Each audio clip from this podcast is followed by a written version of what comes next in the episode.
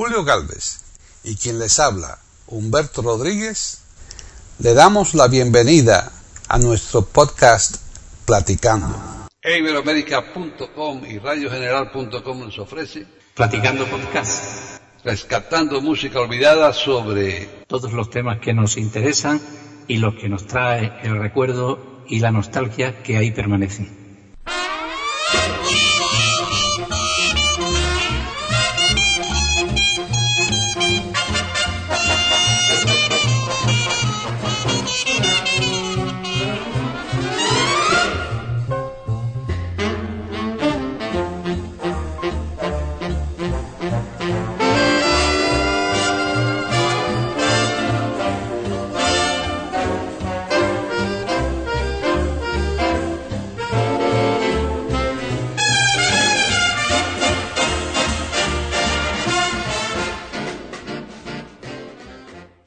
Humberto Rodríguez, les hablo desde Florida, Estados Unidos, y esto es Platicando Podcast, rescatando música olvidada, este podcast de cada miércoles. Hoy me acompaña desde una región muy bonita, allá por Extremadura, el amigo Pepe. ¿Cómo andas, Pepe? Pues mira, aquí estamos con las calores un día sí y otro no, pero no sé cómo tenéis el clima por ahí, pero aquí estamos un poquito de verano ya, ¿eh? Pepe Rabanal, aquí estamos de verano completo, ese calor, sí, señor. Pero bueno, eh, dentro de la casa no, porque aire acondicionado, pues hoy en día, vamos, te, ahí va, ahí va la cosa, pues. Ahí, aquí vamos, vamos aguantando. pero afuera hace calor, bastante. Más del, de que hace calor, que más, ¿cómo anda todo por ahí? ¿Está bien? ¿Todo está tranquilo? Bueno, en política mejor no hablar, ¿no? Andamos un poco liados. No acaban de formar gobierno, ¿eh? Así. Que va, que va, que va, que va, que va, que va. Esos son las gateras de la democracia que cuando no hay bipartidismo, pues la cosa se pone como mucho más complicada. Sí, sí, a veces sí. Pero bueno, vamos a hablar hoy de música que nos, para que nos alegre el espíritu, ¿no? Exacto. Y, además hoy vamos a empezar por tu tierra, ¿eh? Ah, sí, pero oye, que cosa buena, importante. Estamos en Cuba, ¿no? claro, ahí nací yo. No, es que además mm, España y Cuba, aparte eh, de, su, de sus periodos eh, en lo que fuisteis españoles y después revolución e independencia, mm, siempre ha habido una corriente en Europa que no se ha perdido nunca se perdió. española, sí. Así hasta 1898, ¿no? O sea, eh, que ya la, la independencia, además cosa que en cierto modo era lógico tarde o temprano tenía que, tenía que llegar, pero eh, ocurre una cosa, tenemos la lengua, precisamente por en esta misma lengua en la que nos estamos comunicando, es una cosa que une mucho. Fíjate, Pepe Rabanal, que eh, en, en Cuba lo que predominaba no era la, la ansia de independencia, lo que harían era autonomía. Y la independencia viene porque no les dan autonomía, ¿verdad? claro, eh, y en Filipinas, que fue al mismo tiempo, fue también una cosa parecida, pero la herencia española tampoco se perdió allí. Y de hecho, todos los viajeros que andan eh, por el mundo y que en alguna ocasión visitan Filipinas o Cuba, ven que la herencia española es igual, lo mismo que en Estados Unidos. Sí en toda la parte de, Texas, ¿no? O Texas, como queráis decirlo, incluso en la misma Florida, ¿no?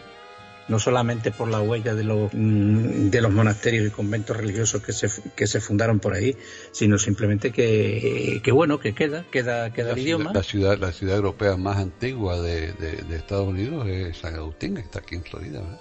Exactamente, exactamente. Y además que tenemos el español, que es la segunda lengua más hablada del mundo, ¿eh? Hombre, después del chino, ¿eh? Y tú sabes que una cosa curiosa, el país, ¿tú sabes cuál es el país que más gente de habla hispana tiene? Pues no sé, pero probablemente quizás sea la Argentina, ¿no? No, que Argentina no, ni se acerca. Eh, el segundo lugar está México. Ah, bueno, claro. El segundo lugar está México, pero el primer lugar está Estados Unidos. y, y, respetando todas esas formas de hablar que tenéis. Bueno, pues estábamos hablando, hablando de música y que empezábamos con con música, con música cubana. Pero que esta vez mm, nos habíamos propuesto, creo, en la última charla que tuvimos, que lo íbamos a dedicar a las, eh, a las grandes orquestas, ¿no? bueno, o a las orquestas más conocidas. Lo que pasa es que en esa época, en la época que nosotros nos movemos, eh, que es en la época de los 40 para atrás y demás, ¿no? Me refiero del pasado siglo, eh, pues resulta que, las orquestas mm, mm, o, las, grandes formaciones musicales que había, que eran bastantes y de muchísimos componentes, eh, realmente siempre tenían que tener un, lo que era un, ellos decían un vocalista o un cantor, y no se hacía el arreglo musical no se hacía exactamente igual como lo hacemos ahora, que cuando hay un vocalista se le hace una introducción, el vocalista canta su parte, sus estrofas, sus estribillos, después hay un puente musical, vuelve a cantar y la canción se acaba. Eso antes no era así y lo vamos, lo vamos a ver, porque la orquesta era eh, como si dijéramos la estrella, ¿no? El conjunto. Y el vocalista era un, un instrumento más de la, de la orquesta. Por eso la orquesta tenía una gran parte en la que tocaba, tocaba, tocaba y cuando le tocaba al vocalista cantaba. Y eso es lo que pasaba con esta formación que es la primera que nos va a visitar, que es la de los Lecuona Cuban Boys, con la canción Can que es la primera que tenemos aquí eh, esperando ya para salir. Em, porque esta fue la, orquesta de, de Ernesto Lecuona. Esta orquesta la fundó Ernesto Lecuona. Y con esta orquesta empezó Lecuona a recorrer primero parte de Cuba, después parte del Cono Sur y por último dio el, gran salto, que era lo que se pretendía, a lo que era mm, al escenario de Europa. Y en Europa el triunfo fue apoteósico. Porque claro, mm, en Hispanoamérica las orquestas pueden triunfar, o mismo Cuba, pero el gran boom o el gran espaldarazo era triunfar en Europa y lo hizo precisamente con un con un cantante que no era no era cubano incorporado como parte de la orquesta que es el que canta en Cubanacán y en otra que tenemos por ahí también reservada que es Alberto Rabagliati Rabagliati era italiano nacido en la ciudad de, de Milán.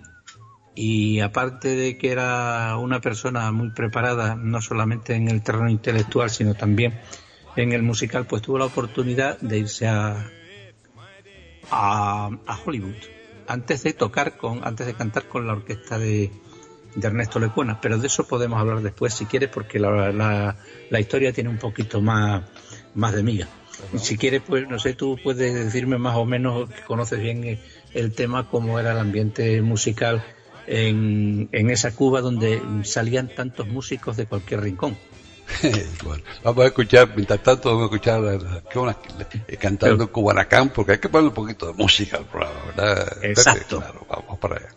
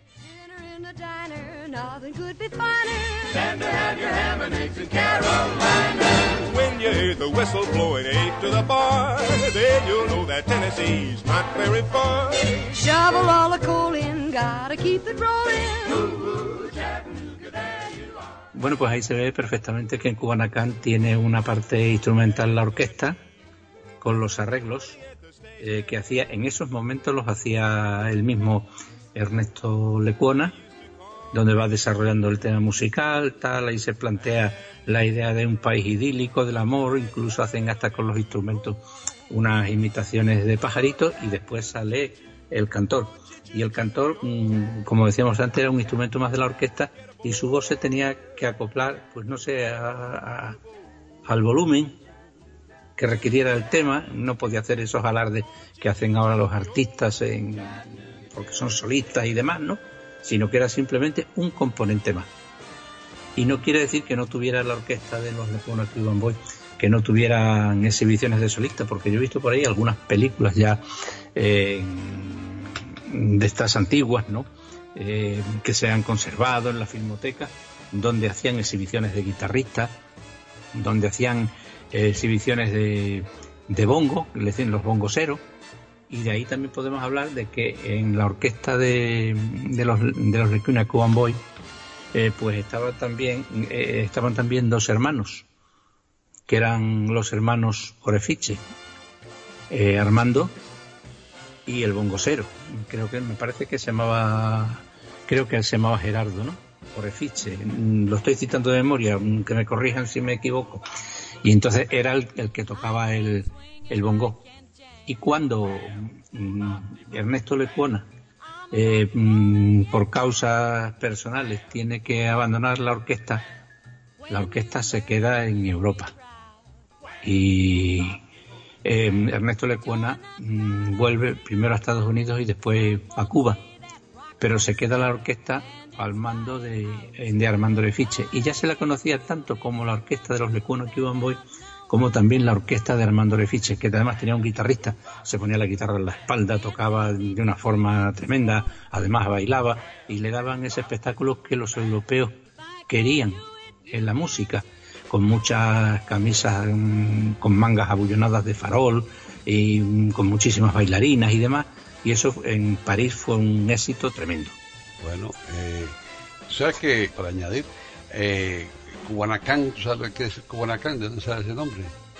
Pues la verdad, mm, estaba eh, pensando que debió ser un tema que se inspiró en algún lugar o en algún sitio, pero no lo tengo, no lo tenía muy claro. Pues Cubanacán es el nombre indígena de Cuba. Cuba es Cubanacán, eh, país de Cuba, ¿no? ella es, española y Borinquen es, Puerto Rico.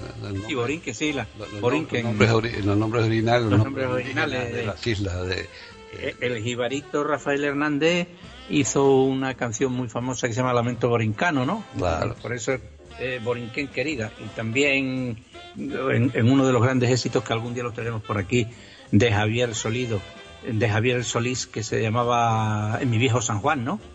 Decía adiós, adiós. Pero eso, eh, eh, En mi viejo San Juan es de novela Estrada.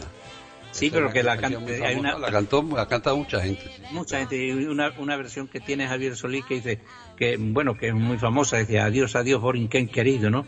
Adiós, adiós, la tía. Esa, esa es, esa misma. En mi San Juan. Sí, pero, pero esa la escribió Noel Estrada cuando se iba para la Segunda Guerra Mundial. Por eso si tú oyes la letra de la canción, eh, te, dice que se fue. Y, de adiós, adiós, Borinquen querido. Adiós, mi diosa del mar, mi tierra del palmar. ¿no? Mi reina del palmar. Mi reina del palmar, me voy. Y si un día volveré a cantar otra vez, a soñar otra vez en mi viejo San Juan, ¿no? Y, después que volvió, ¿verdad? ya con el cabello blanco, que sé pero volvió después de muchos años, pero sí, eso es... Eh, de ahí viene esa canción y es, famosísima, es una de las canciones más famosas. Ha corrido mucho el mundo. Esa ¿eh? preciosa de Rafael Hernández, pues... Eh, sí, la del Jibarito, o sea, esos han, corrido el mundo de una forma de una forma tremenda. por preciosa, preciosa, preciosa te llaman las olas del mar. Exactamente. Esa es linda, esa es preciosa. Y otras de las muchísimas canciones que ha dado Cuba y que han venido a Europa, que venían como un cohete como se llamaba también aquella que cantaba Celia Cruz, de, Desvelo de Amor, ¿no?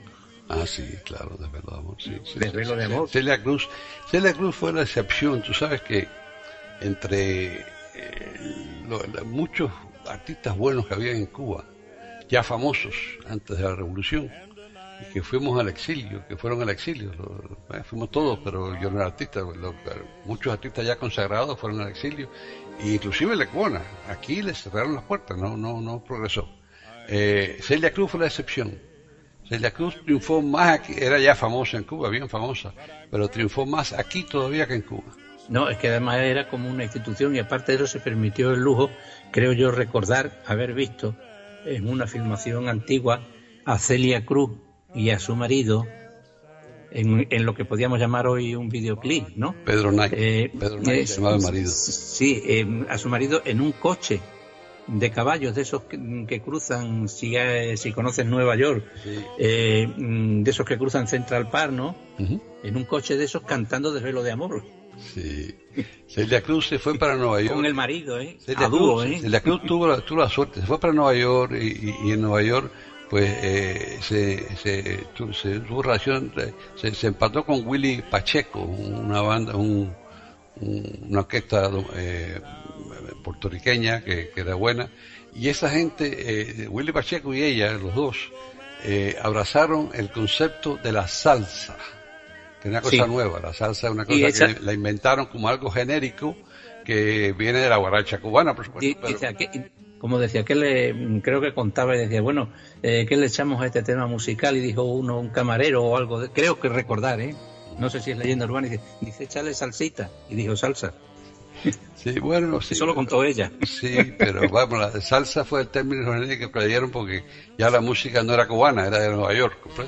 Y esa fue la que, la que de verdad triunfó y se hizo, claro, pues, en toda América en la salsa, y ella era la reina de la salsa. y, ella triunfó aquí más que en Cuba todavía. Esa mujer era, bueno, le decían la, de, América, ¿no? Ya, ya no era cubana, ya era, era de América. Sí, ya era otra cosa. Lo mismo que teníais ahí también a, al gran Damaso Pérez Prado, ¿no? Que metió mucho en la orquesta cubana muchos de los sones neoyorquinos en el jazz con ese sonido que tenía. Esta es otra historia interesante un día. Bueno, ya, ya, la cogeremos. está por ahí apuntada, ¿eh? Está por, está por ahí apuntado. Pero Prado, triunfó, primero fue a México, triunfó mucho en México, triunfó demasiado en México y creó recelos. Eh, participó en 20 películas, una tras la otra. Entonces, pues, eso se roncha. Y lo acusaron a, a Prado. Entonces lo acusaron de tratar de poner el himno nacional de México eh, en son de... Son de mambo. Mambo. y, lo expulsaron de México. Se fue para Nueva York. Y triunfó más en Nueva York todavía que en México. en España el éxito fue eh, tremendo, ¿eh? Sí, sí. Con el mambo aquí ya era en los años 57, 58 y 59 eso era tremendo, ¿eh? O sea, no, no te puedes imaginar lo que se oía Pérez Prado, pero de unas emisoras, eh, por ejemplo, en Badajoz a una de Gerona, por todo el territorio, ¿eh? Y tenía su estilo propio, ¿verdad? Para todo su estilo propio y, el sonido es... Uh, uh. que ese era del sol, sí. Pues tenemos por ahí otro tema esperando, ¿no? Bueno, claro que sí. Vamos a ver. Lo tienes ahí, ¿no? Yo por lo menos lo estoy aquí. Esta vez me he hecho un poco los, deberes y me los he apuntado para no. Ah, bueno, pues anuncia, anuncia el próximo que te... En este caso vamos a un, a un elemento mm, verdaderamente singular, como es el amigo Astor Piazzolla, que es un músico argentino, eh, tanguero, mm, no dijera acordeonista, sino intérprete de, de bandoneón y de concertina, que además fue, ha sido el encargado, o por lo menos eso es lo que yo entiendo, mm, de que el tango tuviera una evolución desde sus inicios gardelianos, porque realmente el tango se lo inventó Gardel. Estaba por allí, ¿sabes? Y lo, sacaron de la empresa. O sea, eso de que estaba, de que, de que el bango, de que, de que el tango pues era una cosa que venía de... No, eh, eso, eso, no tiene sentido. Todos los que hemos estudiado más o menos a fondo lo que es la cuestión del tango, eh, pues mm, hemos ido a los inicios. Gardel cantaba con José Rachano y cantaban canciones criollas, cantaban valses, eh, cantaban chacareras y además mm, el éxito del dúo Gardel-Rachano fue imponente en toda América Latina, incluso en España. Lo que pasa es que Rachano perdió la voz y Gardel pues entonces mm, dejó de cantar con él, pero lo tuvo mm, durante un montón de años eh, como su manager y vamos, la, la sombra de Gardel era, Y se dieron cuenta de que bueno, pues lo que había en la milonga, lo que se bailaba en las milongas y tal, las milongas ya saben, supongo que todo el mundo por ahí en Hispanoamérica sabe lo que es, pero aquí en España no saben lo que es la milonga. La milonga no es solo la canción, la milonga es el baile, ¿no? El baile, claro. el, bailecito. Mm, está linda la milonga, dicen, ¿no? Pues que es el baile y lo que se ha bailado. Tú sabes que, según yo he leído, por lo menos, eh, el, tango evolucionó de la habanera, ¿no? Sí, claro. La habanera fue el origen del tango, de ahí, de ahí salió. Claro, pero de, la, de la se pasa la milonga y, y, lo que hace y lo que hacen Gardel y lo suyo, porque al final eh, primero iba con un, con un trío de tres guitarras y después ya incorporaron orquesta, ¿no? Que no se atrevían en principio a meterle orquesta a sus cosas, iban siempre con, eh, con el trío de, de, guitarras del negro Ricardo y demás, ¿no? Y, y entonces em, hicieron, hicieron, crearon el tango, lo vendieron al mundo y aquello fue un, un delirio. Pero lo que pasa es que Astor Piazzolla vivió más tiempo y le dio mm, tiempo a desarrollarlo ya con mezcla de jazz, con de todo, y tiene una obra importante, pero la que nosotros tenemos ahora, que la vamos a escuchar ya mismo, mm, es un tango clásico, con una primera, una de las primeras orquestas que tuvo Astor, Astor Piazzolla, que se llamaba El Desbande. Y se llama el tango como abrazado a un, como abrazado a un rencor.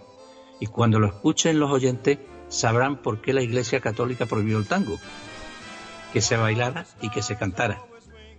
Simplemente, mm, no solamente por mm, la forma sensual que tenía el baile, eh, barrio bajero, etcétera, no era eso, sino simplemente que había letras que eh, hoy los, grandes eh, tangos como la comparsita o como pueden ser mano a mano o la cieguita o sus ojos se cerraron han tapado a estas letras que eran, desde luego, mm, eran puñales a la, a la moral religiosa y clásica de la época, porque en la misma en la misma estrofa dice el cantor yo quiero morir conmigo sin confesión y sin Dios, crucificado en mi pena como abrazado a un rencor. Y eso lo soltaban y claro, lo sueltas en Europa y la cosa cambia, ¿eh? Sí, bueno, eh, para la época eso era... Hoy en día no es nada raro, pero para la época era algo serio. Hoy no, oye, pero para la época era desde luego tremendo. Y estos tangos, este tipo de, de tangos, pues fue cayendo un poco en el olvido, fue tapado por otros más comerciales o lo que sea, pero ahí está, como abrazado a un, un rencor, la orquesta original típica argentina, como decían ellos, ¿no? Orquesta típica argentina, eh, con Astor Piazzolla al bandoneón y a la dirección, como abrazado a un rencor. Vamos a escuchar.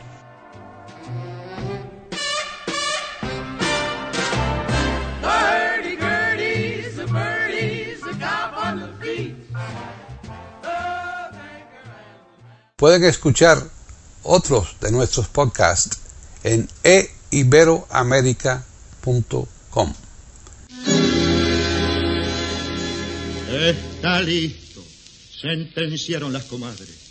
Y el varón ya difunto en el presagio, en el último momento de su pobre vida rea, dejó al mundo el testamento de estas amargas palabras, piantada de su rencor. Esta noche para siempre terminaron mis hazañas, un chamullo misterioso me acorrala el corazón, alguien chaira los rincones altivos de una guadaña, y anda un algo cerca el catriol pateándome el cajón. Los recuerdos más culeros me destrozan la sabeta, una infancia sin juguetes, un pasado sin honor, el dolor de unas cadenas que aún me queman las muñecas y una mina que arrodilla mi ser de valor. Yo quiero morir conmigo, sin confesión y sin Dios, crucificado en mis penas, como abrazado a un rencor le debo a la vida, nada le debo al amor, aquella me dio amargura y en el amor una traición.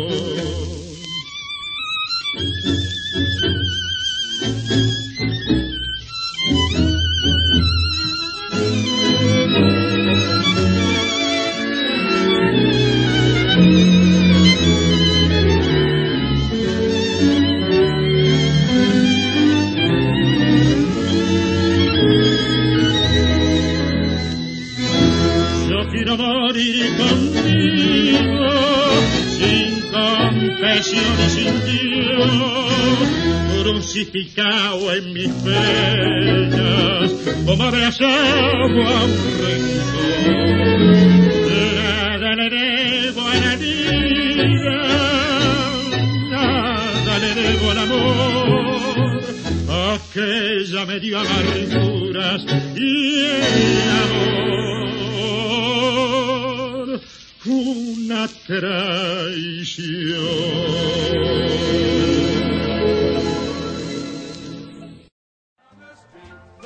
charmer, the farmer, the man in the moon. All sing Elmer's tune day. All sing Elmer's tune day. All sing Elmer's tune. Tú sabes que eh, en, mi época en Cuba había orquestas que, traían, en vez, algunas tenían sus propios cantantes, por supuesto, que se hicieron muy famosos, ¿verdad? pero otras traían, eh, o sea, eh, tenían cantantes que venían con distinta gente a, tocar con ellos, a cantar. La Sonora Matancera era una de ellas que usaba distintos cantantes, muchos cantantes distintos. Cualquiera que venía a Cuba podía cantar, no cualquiera, ¿no? Pero mucha gente cantaba con la Sonora Matancera. Y claro, Celia Cruz eh, también cantó con ellos, pero cantó mucha otra gente que invitaban a cantantes a que vinieran y, y cantaban con ellos era, era algo que se usaba bastante en esa época, los años 50, que yo recuerdo.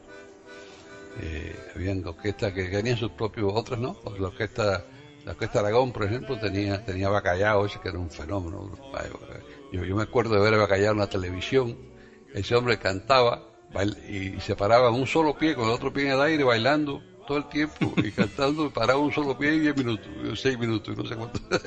Increíble aquello verlo. Bueno, es que es que en, esas formaciones musicales había muchísima gente, ¿no?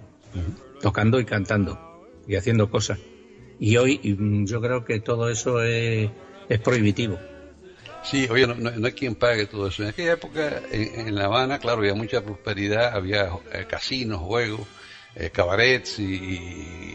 Y, y deberías, y debería, aparte de haber más dinero, debería salir más barato, porque yo te lo digo por experiencia nuestra, que no sé si lo hemos comentado en alguna experiencia propia mía, ¿no? En alguna, en alguna ocasión yo pertenezco a una, a una agrupación que somos 60 músicos. Entonces, esta agrupación solamente puede dar un concierto o dos al año. Claro, claro, cuesta mucho, cuesta mucho. No, no, y, y además, o sea, un 80% es voluntario y el otro 20% son músicos profesionales, ¿no? Entonces es imposible. O sea, es imposible. No hay, no hay teatro, no hay recinto, eh, a no ser que tengas un nombre famosísimo y el caché sea súper alto.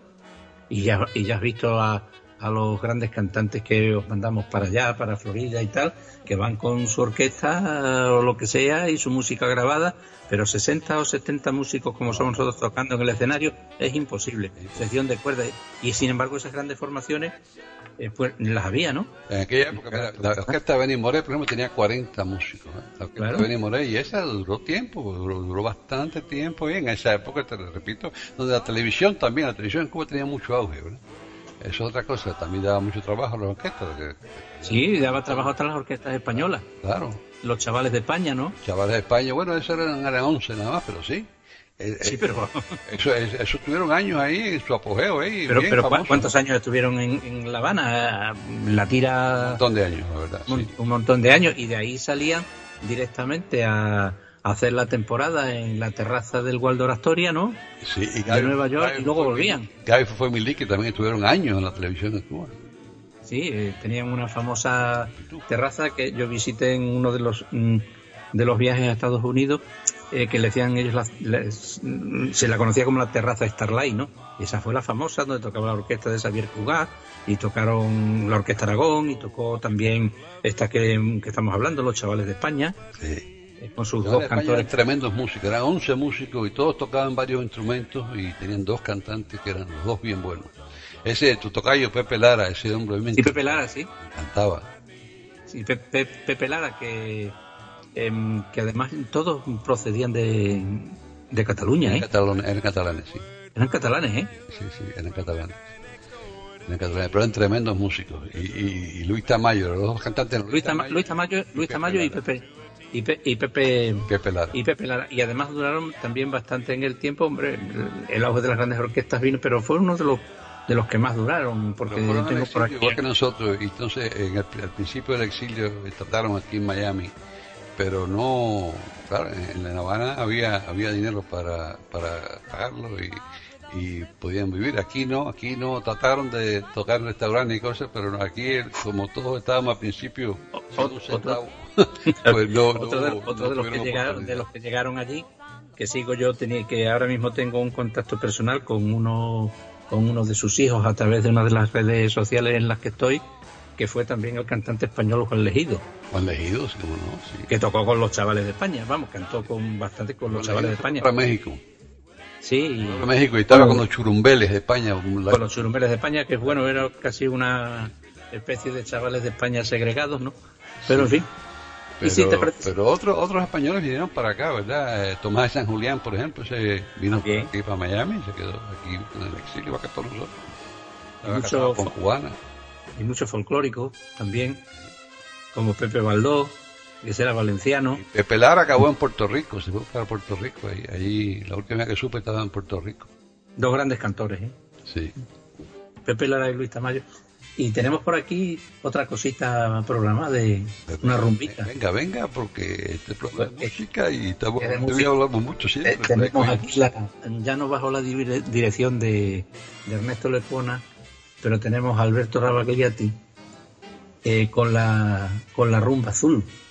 Esta es una grabación de 1936 y aprovecho para decirte que la mayor parte de, la, de las grabaciones que estamos oyendo hoy las tengo yo, las he digitalizado yo de, desde los soportes originales de pizarra y están restauradas ya pasadas por la computadora. Esta semana la, lo, hice para dar material fresco y no de repesca. sí, por Y, porque los oyentes te agradecen eso, ¿verdad? Ahí canta, ahí canta, también Alberto Rabagliati. Decíamos que Alberto Rabagliati era un cantante que había cogido la lecuna Cuban Boy en sus viajes por, Europa, era italiano de Milán, pero estaba rebotado de Hollywood, porque él había tenido la oportunidad de ir a hacer películas a Hollywood y para allá se fue, el triunfo que tuvo como actor fue discreto, pero la, la Century Fox, que fue la que lo contrató, lo echó de allí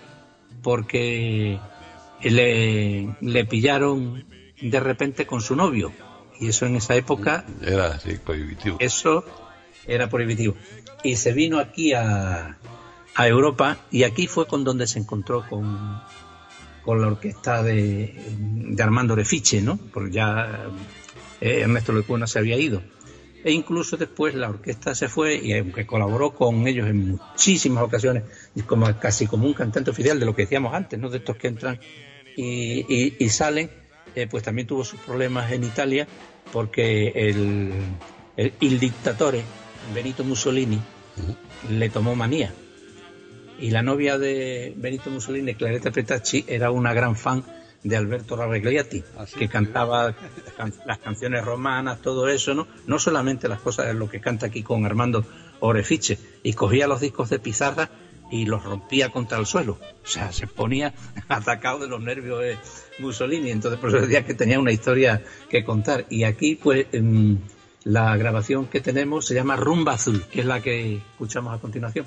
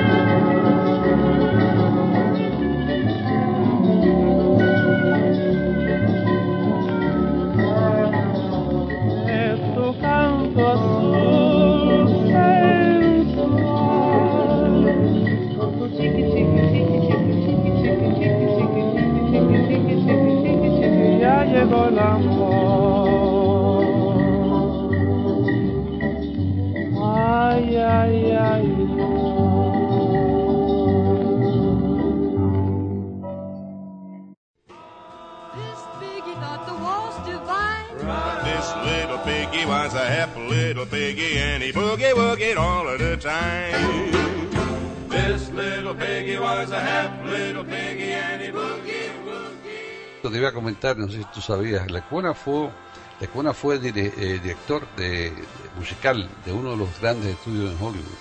no recuerdo bien ahora si fue Warner Brothers o uno de los grandes, los grandes estudios en Hollywood. Él fue director musical durante años y le dio cabida a mucha gente. La Cubana fue un tipo que ayudó a mucha gente. Tú sabes que, uh, vamos, eh, eh, hay, hay, gente que triunfa y no ayuda a nadie, hay gente que triunfa y sí ayuda, ¿verdad? Y hay algunos que... Y este era de los que... Este era de los que ayudaba, sí. Eh, ayudó a otros cantantes, a otra, mucha gente los ayudó a triunfar, ¿verdad? Eh, vamos, eh, el, el, el, el, cura, el cura tenor mexicano. Eh, Mojica, ¿no? Mojica, sí, eh, José Mojica. Él fue el que le dio la entrada a Mojica, él fue el que lo. Eh, ese era de, de, Jalisco, tenor jalicense. Sí, ese, pero el de Cuna fue el que le, que le dio la entrada aquí en, en, Estados Unidos y el que lo hizo famoso. Así que. Claro. Y, era, y, y, en esa época estaba compitiendo con, con un tenor famoso cubano que, que vamos, que, que, que era, era, el rival, ¿no? De, se, se, hizo rival de ese. Así que, que hemos hecho programas de él aquí también. Por cierto, otra cosa interesante que quizás tú no sepas, cuando hablaste de, de, de, de, lo que es la influencia musical en otras partes, no sé tú sabes que eso hicimos un podcast también sobre él aquí. Eh, eh, no sé tú sabes el que, quién fue quien introdujo eh, la percusión en el jazz. La, pues no. la percusión en el jazz, ¿tienes idea? ¿Te refieres a, a percusión de tambores, baterías, sí, bongos? Sí, sí, el bongo y la, la batería. Eh, la percusión la, la, introdujo un cubano, Chano Pozo. Mm, con, yo Dizzy, la... con Dizzy Gillespie en Nueva York. Ah, sí, con el trompetista, ¿no? Sí. Dizzy Gillespie y, y él eh, fueron, empezaron, a, él, él, fue que empezó a usar el, eh, vamos, hasta ese momento el jazz no tenía percusión. Ellos fueron que... No, a, aparte de eso, es que en, en, la música cubana, de lo que estábamos hablando antes de, de Pérez Prado, eh, pues hay, por ejemplo, grupos, ¿no? Como pueden ser el tío Matamoros, ¿no? Sí. O alguno de esos que lo que tocan es música cubana, el son de La Habana, el no sé qué, tal, tal, pero mmm, eh, lo que hace Pérez Prado es darle una vuelta a estos ritmos y a estas cuestiones, aparte de lo del mambo y de todas esas cosas, ¿no? Uh -huh. Para que entre en el mercado americano. Claro, y entonces mmm, viene la, una de las grandes compañías de, eh, como decís por ahí, disqueras, ¿no? Las disqueras, sí. De las disqueras, como la RCA, y entonces lo ve y dice, esto puede ir a Nueva York, esto puede ir a, a Washington, esto puede ir a Georgia, los estados del sur. ¿Por qué? Porque ya es la música cubana, pero con ese repunte que además utiliza mucho bastante la, la percusión en, la, en, lo que es la música de, de Pérez, Prado. Pérez Prado. Y entonces por eso, por eso se vende. Pérez Prado, igual que Pérez Prado es de, de Matanzas, era de Matanzas, ¿verdad? Y, Matancero. Y de Matanzas salió mucha música también, de, de Matanzas el danzón, por ejemplo. El danzón. Pero sí, pero el, el, el, el tío Matamoros y el son, ese es el son oriental, es de la provincia de Oriente, sale de allá. Eh, en La Habana, en La Habana no, el, el, el bueno, son, se lo acaban toda Cuba. Por, por, la repetición, por la repetición de los temas y de las letras de, de lo que nosotros conocemos por el son, eh, también te recuerdan un poco a lo que es la típica guajira cubana, ¿no? Que pum pum, la, sí. eh, la de los improvisadores y todas esas la cuestiones. Por aquí tengo yo sí, una sí. serie de grabaciones de artistas de artistas cubanas que algún día las, las buscaremos y, y, las pondremos eh, que van en plan de guajira y en plan de improvisación como los payadores argentinos, ¿no? Sí, improvisación. Entonces, Claro, sí, eso muy recreativo, muy eso, pero el careo, eso el careo, decían careo, careo eso, eso, era, eso, era, eso, era, eso era interesantísimo, sí, señor. Pues por aquí las tengo yo en unas grabaciones lo que, lo que te decía, la, hace muchos años. La música típica de La Habana es el guaguancó. Ese sí es típico habanero, ¿eh? Y sabéis que, bueno, solo sabéis seguro, que algo también os pillaron los mexicanos de La Habana, el son veracruzano. Sí, su propio son. Veracruz era muy parecido a La Habana porque, vamos, en la época de la colonia, tú sabes que eh, los barcos, eh, la, la, mitad de las riquezas que venían de América para España eh, iban tenían, para allá. eran de México. Iban para allá. Salían de México. México producía la mitad de todo lo que se producía en América era de México.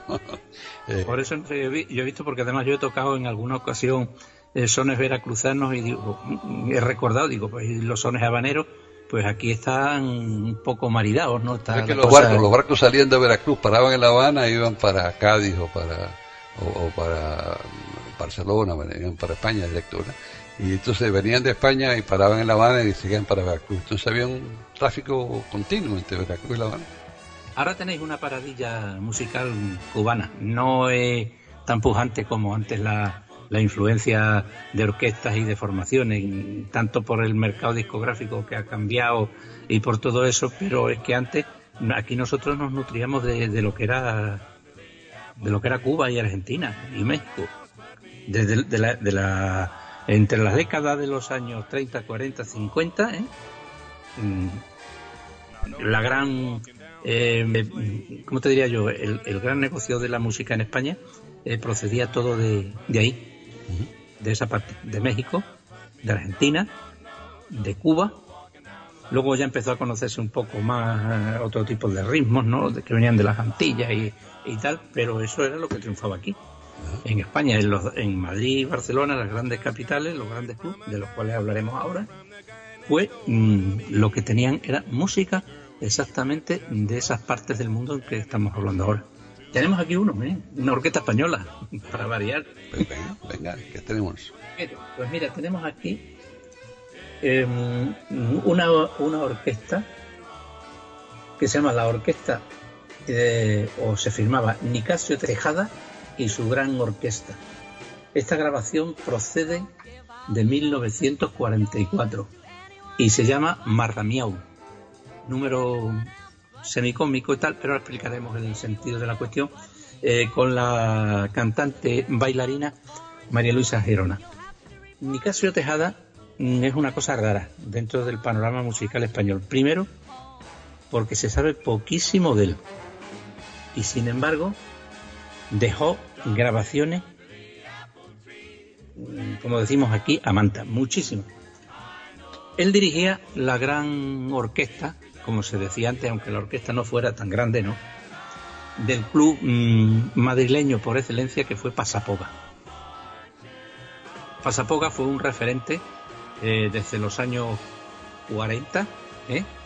hasta su disolución, eh, creo que fue en los años 80, me refiero hasta su cierre, pasó por varias etapas, pero en la etapa que nosotros nos estamos centrando era el referente de todo Madrid estaba en Gran Vía y además estaba eh, establecido el, club o sala de fiestas, que así se llamaba, ¿no? En un sótano, cosa hoy impensable, por medidas de seguridad y todo.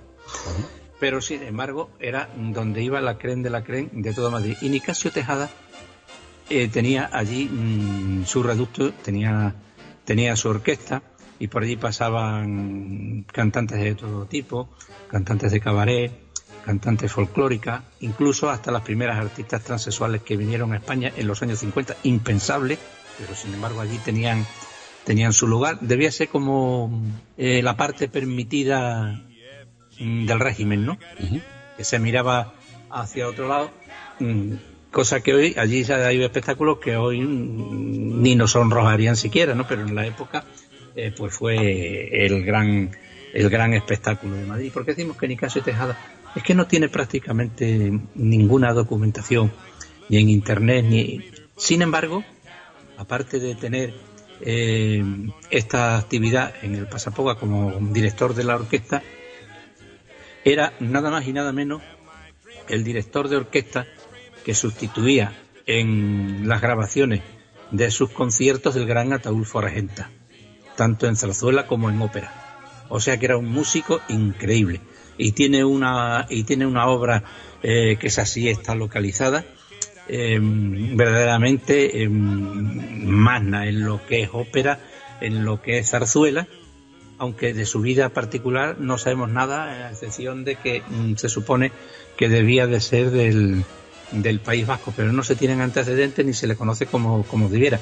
Y luego, sin embargo, era tan dúctil en la música que podía transmutarse por la noche en director de orquesta de club y hacer números como este que canta María Luisa Gerona, que era una artista famosa en la época, tanto en el cine español, en pequeños papeles, la verdad, ¿no? muy conocida, pero no en papeles de protagonista y sobre todo en lo que era lucir palmito y cantar en, en las noches del Pasapoga, que por cierto en Pasapoga se rodó una de las eh, una película del cine español que se llama Los ojos de huella y ahí el que quiera buscarla en internet la, se la puede descargar y ver cómo era de fastuoso y de magnífico ese club en buena calidad, en buen sonido.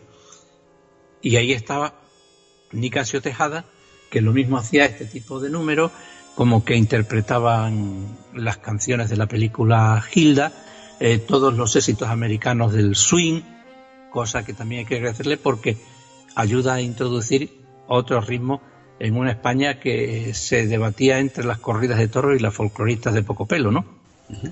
Así que tenemos ahí este tema que nos va a acompañar ahora, que es Marramiau por María Luisa Gerona, con la orquesta de Niscasio Tejada, gran orquesta del Club Pasapoga.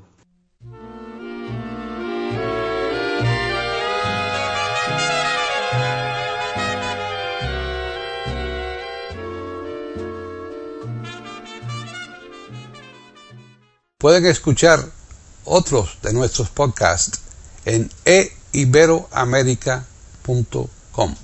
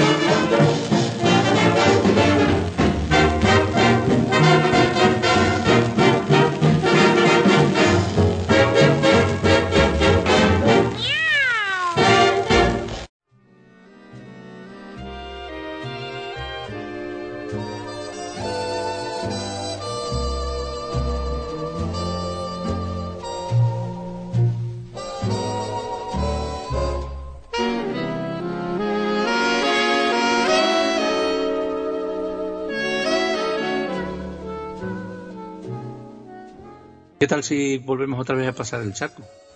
Bueno. Porque mm, nos vamos a ir, lo tenía por aquí, digo, pues mira, lo vamos a incluir también, porque fue uno de los solistas más importantes de los años 20 y, de los, y ya también de los años 30, y además eh, fue el primero que participa en una película sonora. La primera película sonora es El cantor de ya. Y el intérprete que le tocó mm, pronunciar las primeras palabras eh, que se pudieron escuchar en el cine pues fue Al Jolson. Al Jolson era un músico, un cantante muy reconocido en todo Broadway, en todo Estados Unidos, pero era eh, tenía todavía las eh, pautas de los cantantes anteriores a la época suya, ser de 1908-1915, que se llamaban los Mister, que se pintaban la cara de negro para cantar. Y entonces, bueno, pues vamos a escuchar ya rápidamente, eh, sin, sin comentar más, porque es que además es muy, muy famoso y, bailaba el, el K-Walk eh, sobre el escenario, cantaba, actuaba, gesticulaba. Y el número que, nos, que tenemos a continuación es Give My Regards to Broadway. O sea, dale saludos a Broadway, que voy para allá, ¿no? a la comedia musical, que era lo que dominaba. Al Jolson. Tell me, darling, is there still a spark or only lonely ashes? Give my regards to Broadway. Remember me to Herald Square.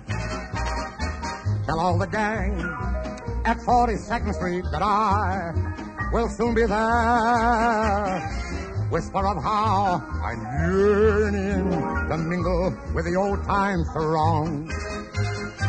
Give my regards to Old Broadway and say that I'll be there ere long. Did you ever see two Yankees part upon a foreign shore? When the good ship's just about to start for old New York once more. With tear dim eye, they say goodbye. They're friends without a doubt. When the man on the pier shouts, let them clear as the ship rides out. Give my regards to Broadway. Remember me to Herald Square. Tell all the gang at 42nd Street that I will soon be there whisper of how I'm yearning to mingle with the old time throng. Give my regards to old Broadway and say that I'll be there ere long.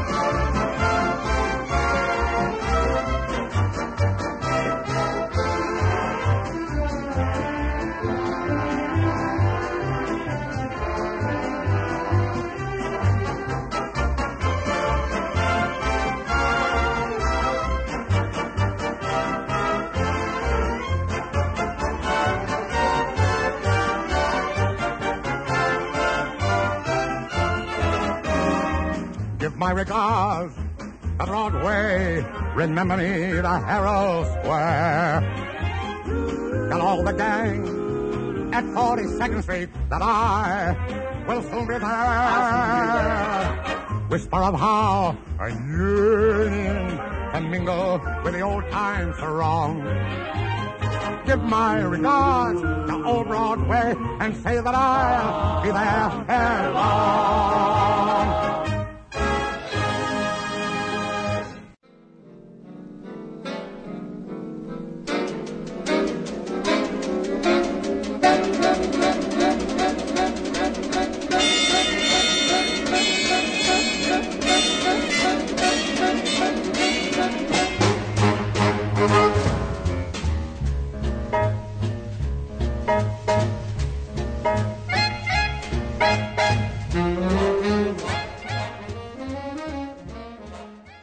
Regards to Broadway, eso está bonito. Jack Al Johnson eh, eh, fue bien famoso y nosotros hicimos un podcast aquí sobre él también. El que quiera saber más sobre Al Johnson puede ir a una grabación, una grabación restaurada por, por mí, eh, que creo que ha quedado bastante decente.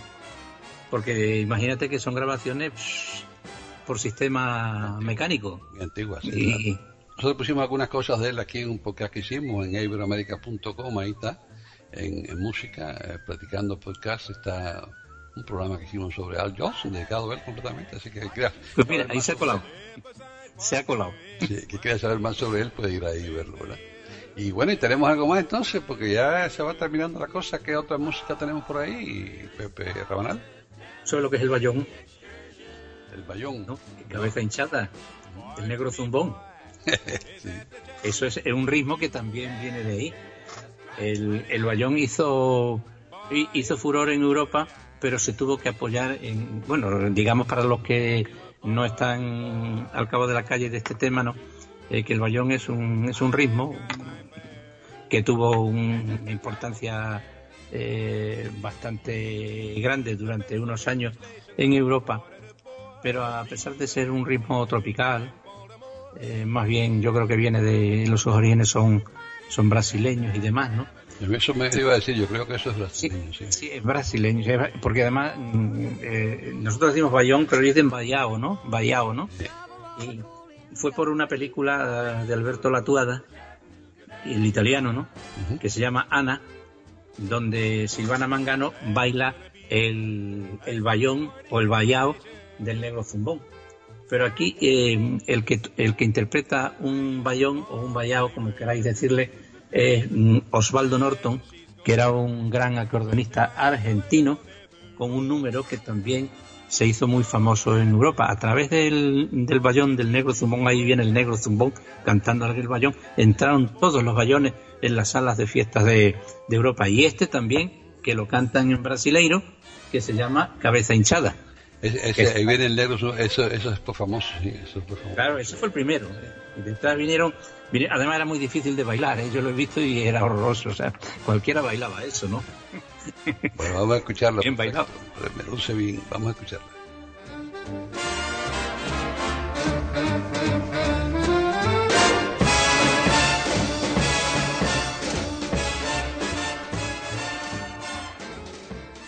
Pueden escuchar otros de nuestros podcasts en eiberoamerica.com.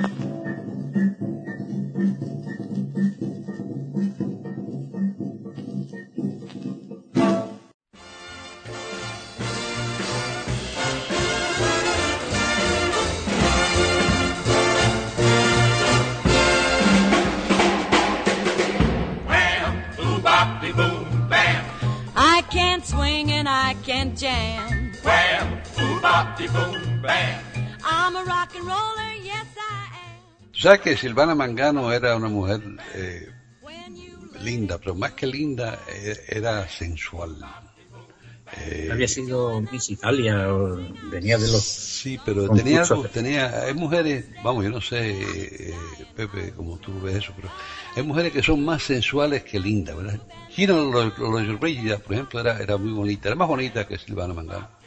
Pero, pero no tenía la misma sensualidad. No, y además la mirada esa que tenía en, en la pantalla, que por cierto, el bayón de Ana, ese que hemos estado hablando antes, aquí lo cortaron. La, censura franquista lo cortó. O sea que iba, iba la gente a ver eh, a Silvana Mangano bailar el bayón y se venía como podía, ¿no? Porque no, no salía, ¿no? Era una mujer muy, muy sensual. Era una película que además era, era muy mala, lo único que tenía de importancia era Silvana Mangano y el Bayón, ¿no? hay, hay, hay, actrices que son así, que tienen, tienen eso, tienen, tienen... Murió, murió relativamente joven, creo, sí. Murió con no muchos años. Sí, algo que la, algo que la distingue. Pero la, la nieta, la nieta tiene un programa de televisión de cocina aquí en Estados Unidos. Ya, ya ha acabado, ¿no? Bueno, yo creo que ha sido un programa precioso, Pepe Rabanal. Te agradezco todo el esfuerzo que has tenido en no solamente en encontrar, sino en digitalizar y en mejorar todas estas grabaciones, porque ha sido algo fabuloso. ¿eh? Para, la, para la cortinilla tenemos un himno cubano, ¿eh? ¿Ah, sí? El manicero. El manicero. También con Osvaldo Norton. El manicero de, de, Moisés Simons. Eso, eso, eso, sí famoso en el mundo entero, ¿eh? Eso sí no se conocen el maní del manicero, por eso eh, lo vamos a dejar ahí en el final, porque esta puede servir de, música que además es que es un, un himno que ha recorrido el mundo entero. un pregón, un pregón bien conocido. Bueno, pregón. Un pregón, sí, eso que es. El manicero, el manicero va vendiendo maní por la calle. Exacto. bueno, vamos a invitar a todos los oyentes que nos escriban y nos pueden escribir por correo electrónico a platicando arroba eiberoamerica.com y por Twitter nos pueden escribir a e iberoamérica con la E, la I de Ibero y la de América en mayúsculas. Pepe Rabanal, de nuevo, muchas gracias por todo este esfuerzo y por el tiempo que nos dedicas. Pues nada, a vosotros. Quedamos emplazados. Hasta la próxima. Hasta la próxima. Solamente resta entonces agradecer a todos los oyentes por su atención e invitarles a que regresen aquí a iberoamérica.com y a radiogeneral.com la semana que viene para escuchar otro programa de Platicando Podcast, rescatando música olvidada. Hasta entonces.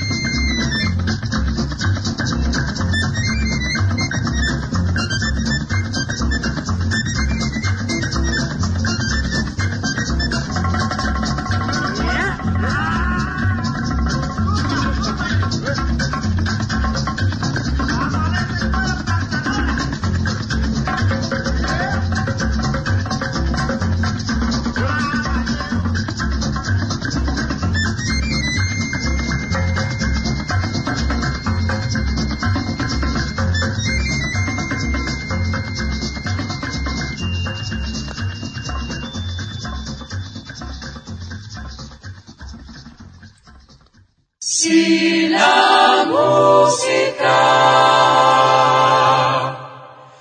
dejara de existir,